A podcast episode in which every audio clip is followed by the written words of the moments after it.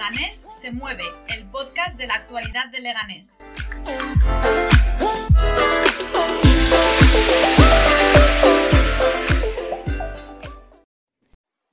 Hola, ¿qué tal? ¿Cómo estáis? Bienvenidos y bienvenidas al podcast Leganés se mueve, un podcast sobre la actualidad política de Leganés en el que contaremos todo lo que pasa en nuestro pueblo. Para ello, trataremos de dar voz a las protagonistas y hablar de lo que interesa a quienes vivimos en Leganés. Si te gusta, puedes seguirnos en Spotify y en iVoox.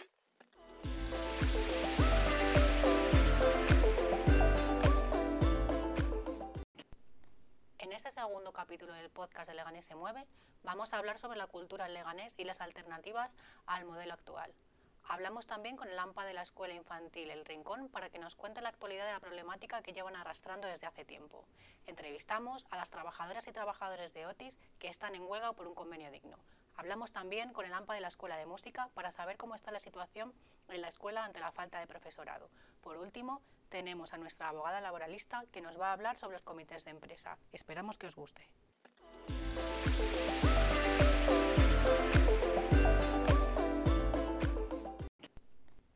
Leganés es una ciudad en la que la derecha solo ha gobernado cuatro años en los últimos 40 y esto se nota tanto en el ámbito educativo como en el ámbito cultural.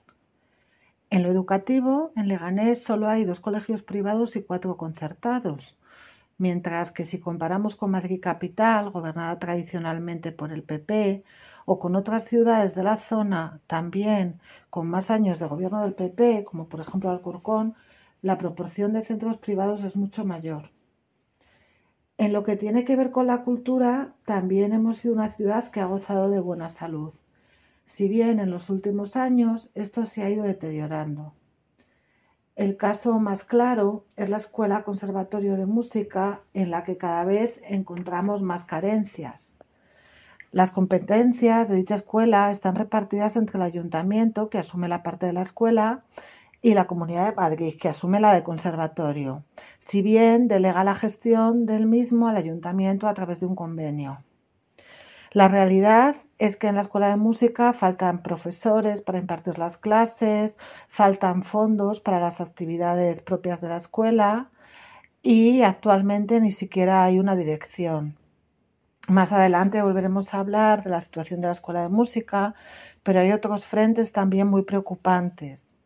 El primero que vamos a nombrar son las lunas de Legaleo. Las lunas de Legaleo consisten en una programación cultural que se lleva celebrando en Leganés durante el mes de julio 20 eh, años y que sin embargo, a pesar de haberse celebrado incluso en 2020, eh, cuando estábamos con todo el problema del COVID más agravado, eh, sin embargo han dejado de celebrarse el pasado verano. Las explicaciones que ha dado el gobierno local han sido muy vagas y no convencen demasiado porque básicamente alegan falta de tiempo y esto no parece que sea un motivo realmente convincente. Estamos a la espera de que en 2022 se vuelva a recuperar este espacio cultural. Por otro lado, también hemos sabido que el mítico certamen de flamenco del barrio de la Fortuna, la Silla de Oro, no va a celebrarse en enero de 2022. Este certamen es un referente en el mundo del flamenco que lleva celebrándose 27 años, pero de nuevo el ayuntamiento vuelve a alegar eh, en este caso un error administrativo, que no sabemos por qué no se puede resolver, y da el, certamen por cancelado. Y suma y sigue con el recorte del horario en las bibliotecas municipales. Actualmente se abre la Biblioteca Central, que se encuentra situada en el barrio de Leganés Norte, el resto pues tienen un horario cada vez más restringido. Algunas abren solo dos, tres días a la semana o bien tienen solo turno de mañana o solo turno de tarde. Dentro de todas estas carencias que actualmente tenemos en nuestro municipio, hay una propuesta bastante interesante que podría ser dar a la cubierta un uso cultural. Se trataría de negociar el fin de la concesión con la empresa que la tiene actualmente y que este espacio pase a convertirse en un centro cultural para exposiciones y eventos culturales de manera continuada. Es una buena idea porque es una pena que un espacio tan grande se emplee solo para grandes eventos esporádicos o aún peor para la tortura animal. La cultura, al fin y al cabo, es un elemento muy importante para construir una sociedad democrática. Sin cultura y sin educación es imposible construir sociedades libres en las que las personas sean críticas y tengan claro el modelo de sociedad en el que quieren vivir.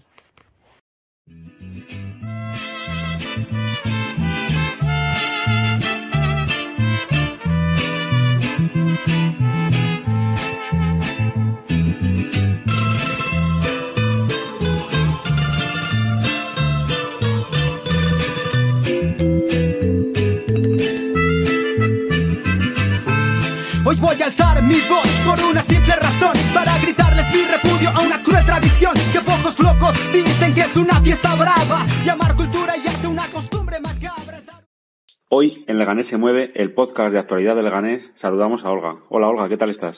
Hola Olga, ¿qué tal?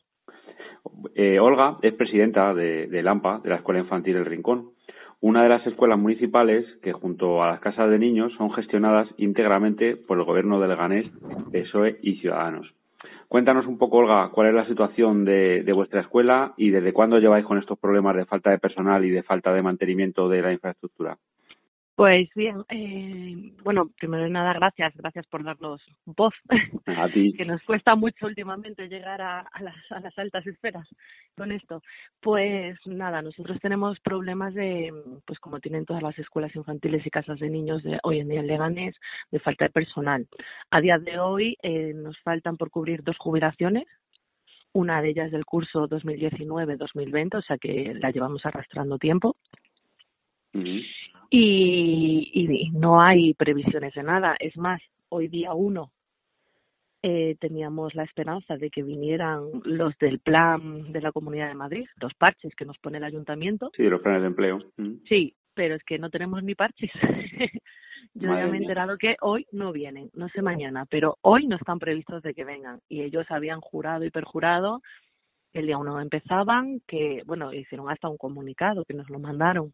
Mm. Y pues no, pues hoy tampoco han venido, no, no tenemos ni las, las jubilaciones que nos faltan ni los parches. Pues madre mía, porque es tremendo, porque ni siquiera los parches, porque es verdad que los parches no. al final pues son cosas temporales y además sí, claro. con los con los niños muy pequeños, con las niñas muy pequeñas, pues tampoco son solución, porque estas personitas pues tienen mucho apego por la persona. Claro, que... eso para, para colmo es eso. El año pasado también nos mandaron a, a personal, a ver, que es personal cualificado.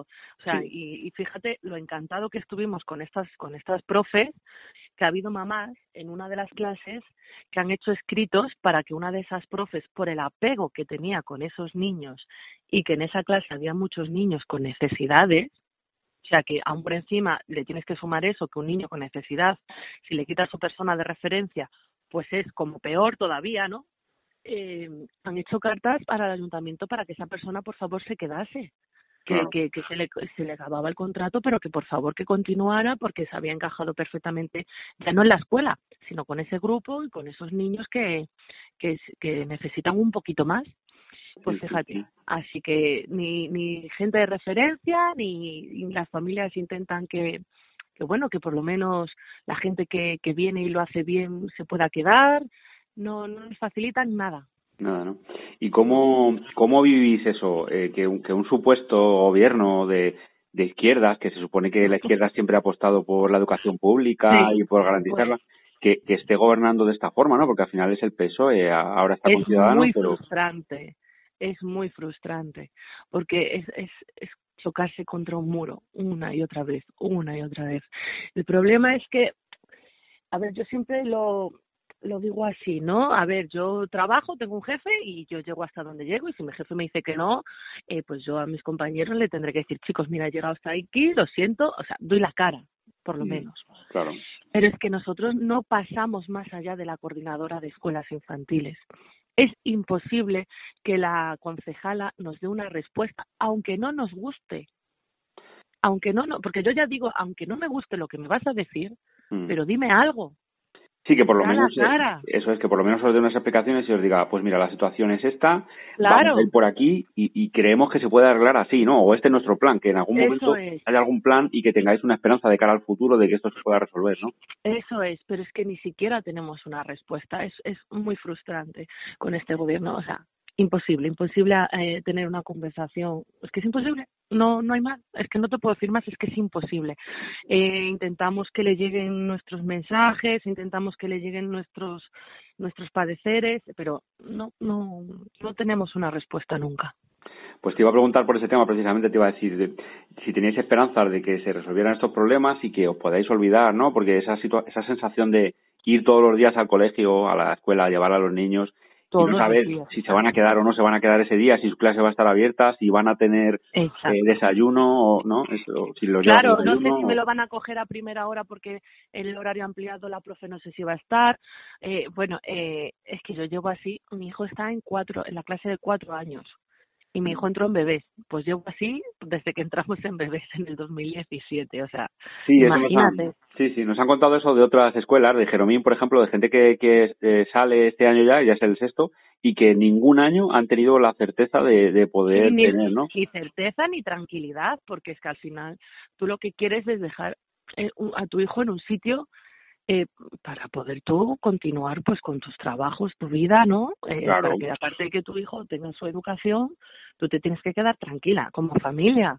Claro. Pues en este caso, eh, muchas veces las profesoras hacen un sobreesfuerzo las educadoras, tanto las educadoras como la dirección, hacen un sobreesfuerzo para que las familias estemos tranquilas y al final estás cargando a unas trabajadoras pues que, que, que explotan porque eh, no se le puede sobrecargar a ningún trabajador. O sea, al final es, vienen las bajas, al final vienen porque las cosas pasan.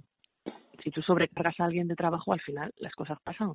Y aún así ellas se sobrecargan para que el resto, pues las familias estemos bien, que los niños estén bien, porque cuando se cerró la clase de Ángel, Ángel tiene cuatro años y se cerró su clase y la clase de cinco años. Se cerraron las dos.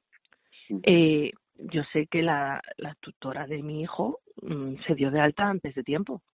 Ya, fíjate, incluso poniendo su baja y... Claro, o sea, se dio de alta antes de tiempo por la situación, porque entonces eh, al irse ella eh, cerraban dos clases, porque ya la, la, la educadora de cinco años, la tutora de cinco años, eh, también estaba de baja. Entonces, claro, ¿qué hicieron? Nos saltamos ya todos los grupos burbujas, todas, ya eso nos olvidamos. Ya bastante con que esté abierta, ¿no? Exactamente, ya pedimos con que esté abierta, nos, nos vale. Entonces, eh, claro, eh, cuatro y cinco años pasaron a estar juntos, a ser una clase. Eh, al final, pues esta profesora se tuvo que dar de baja, pero ya te digo, se dio de alta antes de tiempo por la situación, porque eran dos clases cerradas. Sí, sí, sí. Y mm, habéis, bueno, eh, como me dices que, que directamente la, con la concejala no habéis podido hablar, que no, no está nunca. Eh, lo que hemos visto nosotros en, desde Leganés se mueve, hemos visto hablando con otros colectivos de Leganés que también vienen reivindicando eh, mejoras en servicios municipales, es que eh, estos colectivos incluso les proponen al ayuntamiento una solución que es perfectamente viable, eh, que es un trabajo que tendría que hacer el, gobierno local, pero lo hacen ellos, ¿no? Y ellas, entonces se lo mandan. Pues luego vosotros también, ¿no? Le habéis dicho, oye, pues lo que habría que hacer es esto, o pensamos que necesitamos esto, ¿no? También se lo habéis dicho de alguna manera, ¿no? Vamos a, claro, claro, claro. Eh, eh, esto es muy sencillo. Eh, nosotros sabemos que igual si una educadora se pone mala, que de hoy para mañana o, o, o que tardes un par de días en traerme una educadora. Mm. Pero las jubilaciones están previstas. Tú sabes cuándo se van a jubilar tus empleados. Claro. Eso tiene que tener una previsión. Entonces es lo que le pedimos, que, que tengan una previsión, que la gente sabe, o sea, ellos saben cuándo se va a jubilar los, los empleados, que de acuerdo que hoy se pone una profesora mala y tal pilla un poco pues a contrapié, de acuerdo, eso lo entendemos. Mm. Pero aún así... Son las previsiones de jubilaciones que solo saben. Claro, pero aún así, con, yo creo que la educación eh, es un asunto que como sociedad entendemos que hay que poner los recursos que sean necesarios, entonces eh, igual deberían tener profesores, profesoras, educadoras de refuerzo para cuando pase, porque es verdad que de un día para otro no se puede sustituir, pero si tú tienes... Pero vamos a ver, esto es, eh, yo tengo, eso es muy sencillo. Yo tengo una amiga que es enfermera. Ella le han llamado para trabajar a, a las dos de la tarde, le han avisado, porque una chica se acababa de, de, de entregar la baja y ha entrado a las dos de la tarde para cubrir esa plaza. Eh, teniendo dinero en el ayuntamiento como tenemos, mm. teniendo una bolsa de trabajo eh, como la que tenemos, porque aparte conocemos a las educadoras que están en la bolsa de trabajo y son maravillosas. Claro. No entendemos, no entendemos cómo no se puede eh, prever una baja, eso ya no nos entra en la cabeza, pero no entendemos cómo no, eh, si alguien se pone de baja porque se pone enfermo, porque se tiene que ir porque su hijo está enfermo, por lo que sea, eh, no digan, eh, venga, pues tiramos de la bolsa de trabajo, que la tenemos, porque es que existe, y vamos a hacer el contrato para que esta persona esté mañana trabajando. Claro. Eh, ¿Qué pasa? ¿Por qué no se hace eso? No, no lo entendemos, porque es que se puede hacer perfectamente, porque se hacen en el resto de los trabajos. Sí, y, y en, en otros en los colegios se hace. Hay colegios, falta un profesor, tienen uno de refuerzo y ya Eso está. Y el refuerzo cubre cubre la baja del otro. Hombre, a ver, si se pone de baja tres de una plantilla de 20, pues seguramente no lo puede resolver. Claro, pero el problema que nosotros tenemos es que vamos arrastrando, siempre hay, a ver, en las clases siempre hay profe de refuerzos. Pero claro, si nosotros ya de base nos faltan dos profes, Mm, o sea, nosotros pedimos que la, la, la base esté completa. mm, Que luego vienen planes como el que ha venido ahora de la Comunidad de Madrid, maravilloso, perfecto. Que vienen chicos de prácticas, perfecto, todo eso ayuda. claro. Pero si no tenemos una base y ya, de- eh, o sea, esa base está coja porque nos faltan dos profes, es que ahora se pone uno malo y ya nos faltan tres. Claro. Entonces ya cerramos cerramos aulas. Sí, esa es otra de las cosas que está denunciando mucho la comunidad educativa, ¿no? De como estamos tan bajo mínimos ya de antes, de mucho de antes de la pandemia, Claro. y de- cual- el mínimo incidente que suceda nos provoca un, problema es. grande que no, que no Porque pueden no resolver. tenemos una base, es que el problema es que no tenemos una base. Sí, Mm. a ver, ¿cuántos educadores tiene que haber en esta escuela? Eh, ponle X, 15. Mm, Perfecto, mm. que estén esos 15. Claro, Que, que, que eso se pueda prever bien. Que luego todo lo que venga de más es perfecto, es ayuda, genial. Si alguno, es que aparte, es más, si alguien se da de baja no nos enteramos ni siquiera. claro, es que eso sería lo bueno, ¿no? Que ni siquiera tú llegas, Claro. dejas a, tu, a tus hijos en el cole y no te preocupas de si alguien está de baja o no. Alguien hay para Claro. atenderles. Claro, Mm. pero no, pues a, a este ayuntamiento así no funciona. No sabemos cómo es el funcionamiento, le echamos la culpa siempre a la interventora, Ya, la interventora es un ser, un, un ente que no llegamos tampoco nunca a ella, porque me, me encantaría conocer a la interventora y decirle, señora interventora, dígame usted cómo hay que hacer el, el contrato, que yo le voy a hacer un contrato tipo para que se lo guarden en educación. Dígame Claro. todos los, los puntos que usted necesita, porque no entiendo por qué siempre se echan atrás eh, cada vez que tiene que firmar la interventora los contratos. No claro, además in- interventora o interventor hay en todos los ayuntamientos, no solo en Leganés. Ahí en todos, obvio. los, los, esta, este, esta, digamos, este cargo de intervención lo que intenta garantizar, yo creo, ¿no? la, la legalidad de lo que se hace en el ayuntamiento. Entonces, si no es de una forma, se podrá hacer de otra, pero se podrá hacer. Y volvemos a lo mismo, al ayuntamiento eh, cuando le viene bien la interventora se la pasa por donde ellos quieren. Ya, ya, sí, sí, sí. Entonces, eso también es como diciendo, en fin, eh, ¿qué quieres? O sea, ¿tú qué quieres para tu ciudad? Claro, ¿qué modelo quieres de ciudad? ¿Quieres educación pública? Sí o no. Exactamente. Si la quieres, apuesta por ella, de verdad. Claro, o sea, ya no, no- nos hace eh, plantearnos es tú qué, qué quieres para tu ciudad, qué quieres para tu ciudad. Oye, mis hijos no pagan impuestos, pero los pago yo. Claro, claro, hombre, sí está claro, si todo eso se paga con nuestros impuestos, o sea, Claro. es evidente. Entonces, ¿qué pasa? Eh, pues nada, es, es pues frustrante todo el rato, todo el rato porque te haces preguntas, te respondes, te enfadas cuando te respondes, entonces es, es muy frustrante. Bueno, Olga, pues no te robamos más tiempo. Mu- Muchas gracias por atendernos Gracias al podcast de Leganés se mueve. Te mandamos de aquí ánimos para que sigáis peleando por la educación pública. Mucha suerte y a ver si te entrevistamos dentro de dos años y, o dentro de un año, dentro de seis meses y nos dices que ha cambiado todo para mejor. Ojalá. Venga, muchas gracias. Hasta Gracias luego. a ti. Hasta Hasta ahora. luego.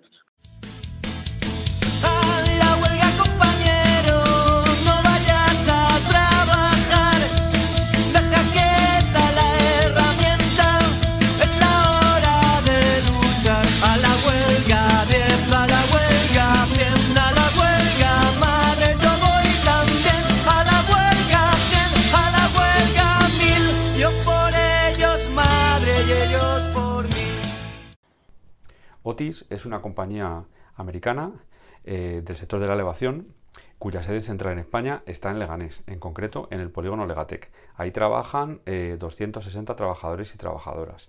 Este mes de noviembre, el día 23, la plantilla ha convocado una huelga general hasta el 9 de diciembre, porque aunque están negociando con la empresa, la empresa no está dispuesta a acercar posturas. Desde el podcast Leganés se mueve hemos decidido acercarnos a una de las manifestaciones convocadas y hablar con la plantilla para que nos cuenten de primera mano cómo están las negociaciones y cómo ven el futuro del empleo en Otis. Es una empresa muy importante para Leganés por la cantidad de personas que trabajan ahí. Bueno, seguimos apoyando desde el podcast Leganés se mueve eh, la huelga de Otis. Estamos con María José, que es una trabajadora de Otis y que nos va a contar un poco cómo, cómo ve la situación actual. María José, ¿cómo ves la situación actual? ¿Crees que va a haber posibilidad de acuerdo en el corto plazo o cómo va, crees que va a ir esto? Bueno, pues en este momento la situación está bloqueada. La empresa no está avanzando en sus propuestas, el sindicato tiene las cosas claras y pide unos mínimos y de esos mínimos no se quiere mover.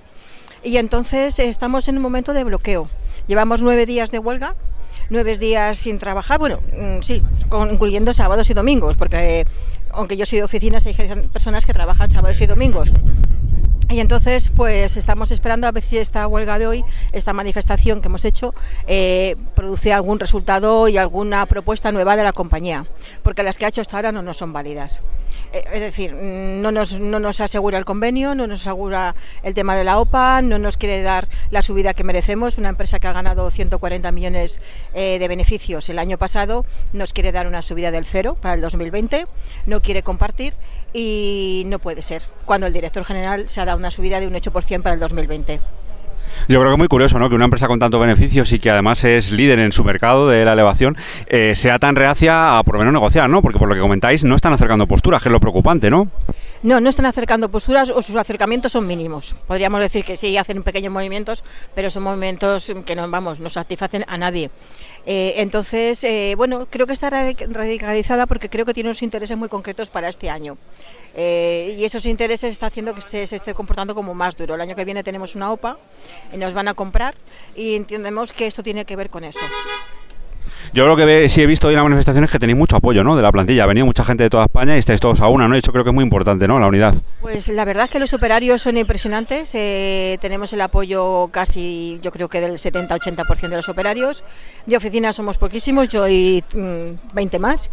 Y entonces, bueno, pues es que el sector está muy unido. Y el sindicato de la elevación, que es el que lo está moviendo todo, o el principal de los que lo mueven, también consigue llevarse a la gente a su, a su huerto. Lo hace bien. Muy bien, pues muchas gracias. Os deseamos mucha suerte en esta huelga, que consigáis los objetivos, que consigáis un convenio digno y que se mantenga el empleo. Muchas gracias, María José. Eh, muchas gracias a ti. Hoy estamos aquí en Madrid, en el centro, eh, en el podcast Leganés se mueve y vamos a entrevistar eh, a Pepe, que es un trabajador de Otis, que trabaja en la fábrica de, Leganés. Eh, como sabéis, hay un conflicto en el que ahora mismo está en una huelga que dura hasta el 9 de diciembre y queremos preguntarle a Pepe cómo está la situación ahora mismo en las negociaciones y si, si ven que esto va a ir a buen puerto o van a tener que seguir en la calle. Bueno, en principio estamos aquí, hemos hecho la manifestación hoy. La empresa de momento no sigue encerrada, no nos quiere dar nada y a ver si en estos días que, quedan, hasta que termine la, movilización, podemos llegar a un acuerdo. Muy bien, ¿qué tal el apoyo de la plantilla? Veo que hay mucha gente en la manifestación y veo que estáis movilizando, veo que hay mucho apoyo de la plantilla, estáis todos a una, ¿no? Yo creo que sí. De aquí ha venido gente de toda España a, manifestarse hoy y en principio yo creo que hay bastante apoyo. Esperemos que seguir así y, todos juntos y, y, ánimo entre todos y ya está. Otra cosa no podemos hacer. Muy bien, Pepe, pues muchas gracias. Del podcast de Leganés se mueve, te damos las gracias por, participar y por contarnos un poco la situación de Otis. Esperamos que se arregle, sobre todo por el bien de toda la plantilla de Leganés y del resto de Otis en toda España. Mucha suerte, compañero. Gracias a vosotros por, por venir aquí e intentar sacar algo con nosotros adelante.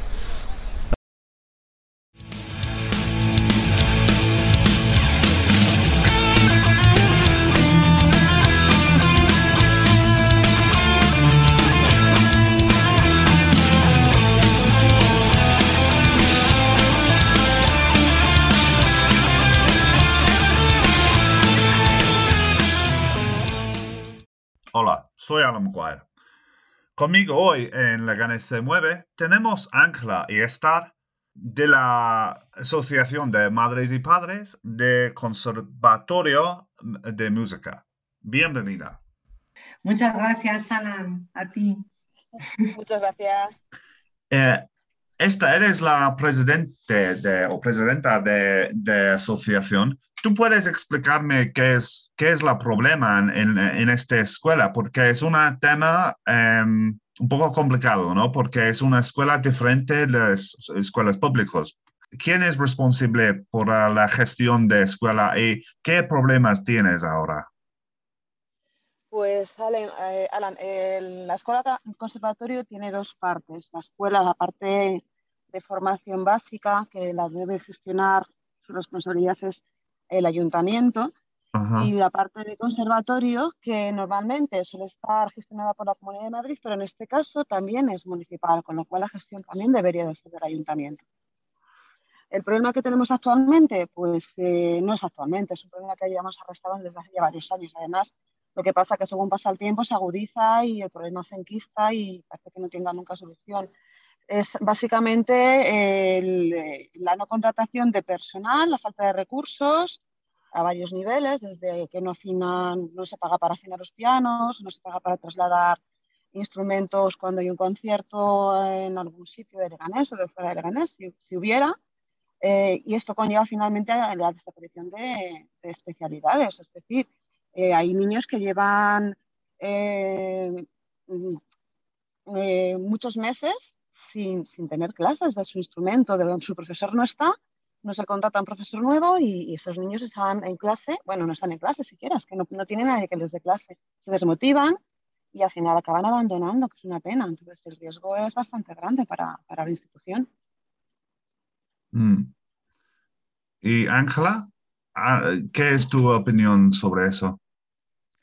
A ver, eh, la, la, administración, lo que es la Escuela Conservatorio de Leganés, Alan, eh, es pública, es pública 100%, ¿vale? Ah. No, no tiene ninguna participación privada. Lo que pasa es que la escuela conservatorio nace como escuela de música. De hecho, el año que viene hará 50 años, ¿vale? Es una de las escuelas de música más antiguas, por lo menos que sepamos, de la Comunidad de Madrid. Nace como escuela de música hasta que eh, hace relativamente poco, hace cosa de 6, 9, unos 10 años, alrededor de 10 años, se convierte en conservatorio. Se convierte en conservatorio con el beneplácito de la Comunidad de Madrid, porque la competencia de los conservatorios es de la Comunidad de Madrid, ¿vale? Y en ese momento el ayuntamiento y la Comunidad de Madrid se ponen de acuerdo y reconocen a la escuela conservatorio como eh, un organismo que también puede impartir las asignaturas, el nivel de las enseñanzas de grado medio de, enseñanza musical, ¿vale? Eh, y empieza a funcionar como conservatorio, eh, todos súper contentos, desde el ayuntamiento, los ciudadanos, los profesores, es decir, pues parece que todo está perfecto, pero en los años siguientes eh, bueno, pues se, producen, eh, se produce alguna baja de un profesor en particular, a mí me toca porque además es el de trompeta, cuando esto empieza, mi hijo estudia trompeta, y, se tienen muchísimas dificultades para poder sustituir al profesor de trompeta. Y ahí es cuando aparece el problema de que ese acuerdo que se hizo entre la Comunidad de Madrid y el Ayuntamiento de Leganés para dotar a la escuela del grado medio de enseñanzas musicales eh, resulta que no se hizo bien. Parece que falta un documento, un convenio, que es a lo que se viene achacando desde hace años los problemas que el ayuntamiento tiene para eh, contratar profesores. Mm. ¿Por qué? Dicen que es porque la intervención municipal, es decir, el responsable jurídico de que todo lo que haga este ayuntamiento eh, está en orden con la ley vigente, ¿vale? El responsable jurídico dice que no se puede contratar a nadie para un conservatorio que no es competencia del ayuntamiento. Es decir, el ayuntamiento no podría contratar a nadie cuando eh, el responsable de ese servicio sería la Comunidad de Madrid. ¿vale? Esto, digamos, es en resumidas cuentas, además, em, la opinión eh, o el argumentario de la administración pública. Mm. del gobierno local de Leganés. Eso no quita que, eh, pues eso, yo vengo con este problema, mi hijo creo que se quedó sin el profesor de trompeta, hará como seis años, y eso no quita para que de seis años a esta parte se ha contratado profesores, por ejemplo, el de trompeta, ¿vale? Es decir, mi hijo tiene profesor de trompeta ahora mismo. Entonces, mm, es cierto que puede haber un problema ahí en ese convenio, que eso se tiene que arreglar en algún momento, que tiene que haber voluntad por ambas partes, tanto del Ayuntamiento como de la Comunidad de Madrid, para arreglarlo, pero eh, realmente no creemos que sea el problema real mm, que impide la contratación del personal eh, necesario en la escuela conservatorio. Y esto también eh, lo podemos, digamos, eh, justificar con que en eh, servicios como el de las escuelas infantiles, que son competencia totalmente municipal y donde hay convenios firmados con la Comunidad de Madrid, eh, se están teniendo exactamente los mismos problemas de contratación que nosotros. ¿Cuál ha sido la respuesta de ayuntamiento a este problema? Vale, pues nada, el ayuntamiento es verdad que, bueno, mm, se nos recibe, se nos da información. Eh, llevamos por lo menos ahora mismo dos años, dos años y medio, ¿vale? Desde el curso 19-20, en el que además había cambiado el responsable de cultura y por lo tanto de la escuela conservatorio, ¿vale? Eh, luego ha cambiado también ese concejal este año y fuera una u otro, ambos, eh, bueno, pues nos reciben, eh, nos contestan a las preguntas y lo que nos dicen, Alan, básicamente es que están en ello y lo que te estoy diciendo, que la interventora les pone pegas por, las contrataciones. Lo que pasa es que es verdad que los expedientes de contratación eh, son siempre un misterio. Mm. Hemos llegado a poder ver uno solamente en los tres últimos años y realmente en ese expediente no ponía que fuera algo eh, que no se pudiera solucionar el tema del convenio. Es decir, eran otra serie de cosas lo que ponía en ese expediente y ponía que faltaban expedientes o informes o justificaciones, pero nada más. Eh, eso nos lleva a pensar que en la actualidad puede estar ocurriendo lo mismo con los expedientes de contratación que tienen eh, lanzados. Mm. La asociación es muy em, activa, ¿no? También ayer hay, un, hay una manifestación, ¿no? Eh, Esther, ¿tú, puedes, ¿tú puedes hablar sobre un poco sobre eso?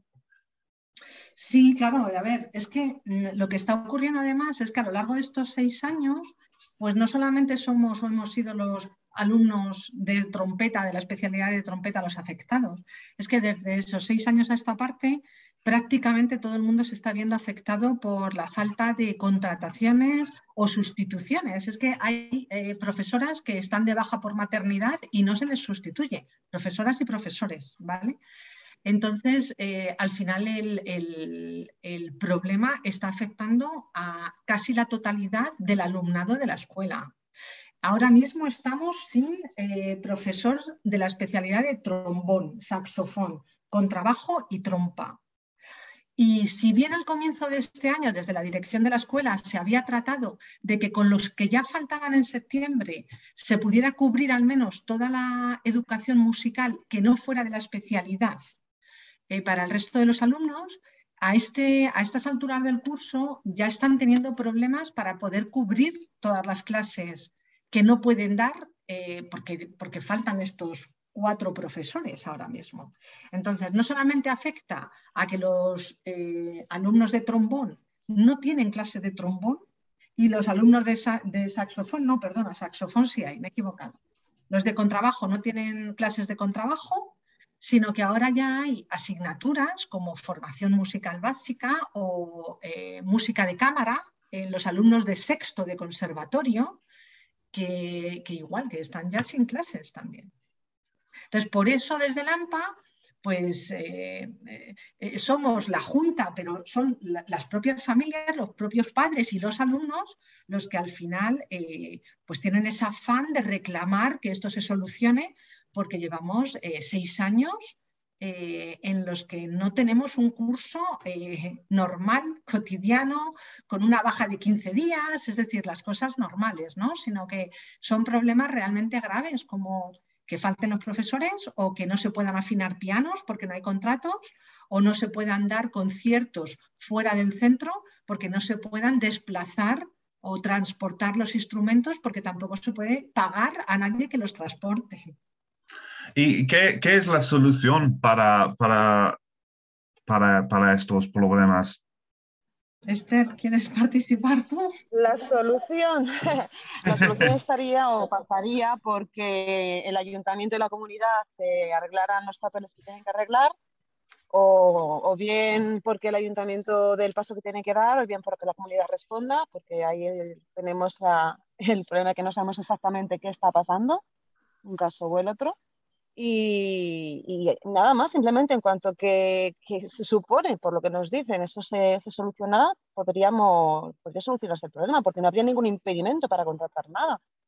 Pero, yo tengo, claro, yo tengo mis tan... dudas, ¿vale? Yo, yo también. Eh, perdóname, yo tengo mis dudas, insisto, porque ese problema no lo tienen con las escuelas de infantiles y, y, sin embargo están sin profesores también y cerrando aulas. Mm. ¿Vale? Entonces yo tengo mis dudas. Yo creo Sí. aquí hay un problema, no sé si estructural del Ayuntamiento de Leganés.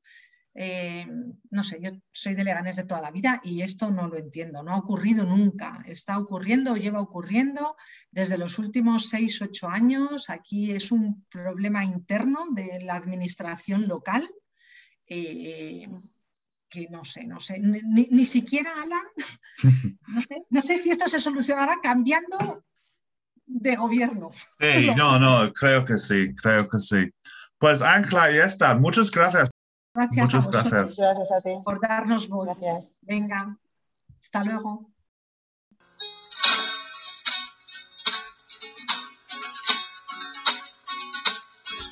En la plaza de mi pueblo dijo el jornalero al amo. Hola, me llamo Beatriz y soy asesora laboral. Participo en el podcast Leganés se mueve hablando de derechos laborales. Hoy voy a hablar de cómo organizarnos en la empresa para exigir nuestros derechos, para controlar que se aplique correctamente la normativa laboral o para negociar. Es decir, vamos a hablar de los sistemas de representación unitaria de las trabajadoras y trabajadores, los comités de empresa y las delegadas y delegados de personal. Ambas figuras tienen prácticamente las mismas competencias y su diferencia fundamental es el número de plantilla que representan. Cuando la empresa tiene más de 50 personas trabajadoras, se elige un órgano colegiado, que es el comité de empresa. Con menos la representación es personal a través de delegadas y delegados. Tanto las delegadas como los miembros del comité de empresa son elegidos por la plantilla mediante votación. Esta debe ser libre, personal, secreta y directa. Si en tu empresa no existe representación sindical, debes saber que se puede promover en todas las empresas que cuenten con seis o más trabajadoras. Corresponde a la plantilla promover el comienzo de este proceso y puedes ponerte en contacto con cualquier central sindical para que te faciliten la tramitación del mismo. Es imprescindible para esto que haya tantas personas dispuestas a presentarse como puestos se eligen. Incluso es recomendable que la lista o listas que se presenten cuenten con más personas de las elegibles para no tener problemas posteriores, por ejemplo, en caso de sustitución.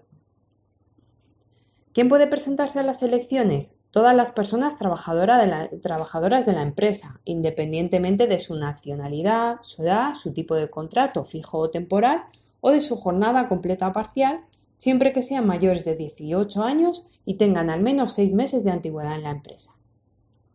¿Y quiénes podemos votar en las elecciones sindicales? Pues toda la plantilla con contrato laboral, independientemente de que sea fijo o temporal, siempre que lleven al menos un mes en la empresa. ¿Para qué sirven los delegados o el comité? Entre sus competencias están vigilar y, y controlar que se aplique la normativa laboral, pudiendo denu- denunciar incumplimientos que afecten a la plantilla a nivel colectivo. También la empresa está obligada a proporcionarles información periódica sobre contratación, accidentes, modificaciones de condiciones, horas extraordinarias, situación económica de la empresa y muchos más temas. Hay cuestiones que la empresa no puede poner en práctica sin emitir su opinión, como fusiones, absorciones, reestructuraciones de plantilla, etc. También hay asuntos para los que es necesario el acuerdo con la representación de la plantilla, como la modificación sustancial de condiciones de trabajo, expedientes de regulación de empleo, etc. Para poder realizar todas estas funciones, la ley establece medidas especiales de protección en caso de que la empresa tomase posibles represalias para su trabajo como representantes. Tienen especial protección frente a despidos o sanciones, inmovilidad relativa, libertad de expresión y opinión, derecho a un tablón de anuncios y un local adecuado y derecho a horas retribuidas para poder realizar este trabajo, que irán en función del número de personas a las que representen. Por último y muy importante, recordarte que en las empresas en las que existe representación legal de las personas trabajadoras, las condiciones de trabajo mejoran sustancialmente. Así que os animo a que os decidáis a promover elecciones sindicales. Si todavía no existe representación en vuestras empresas, poniéndose en contrato con cualquier central sindical, mucho mejor si son sindicatos de clase. Igualmente, si ya contáis con delegados o comité de empresa, no dudéis en consultarles sobre cuestiones que se refieran a vuestras condiciones laborales o acudir a ellos cuando consideréis que se están vulnerando vuestros derechos. Y hasta aquí nuestra sección sobre derechos laborales. Escríbenos para sugerir temas de lo que te gustaría que hablásemos en próximos programas. Hasta la próxima.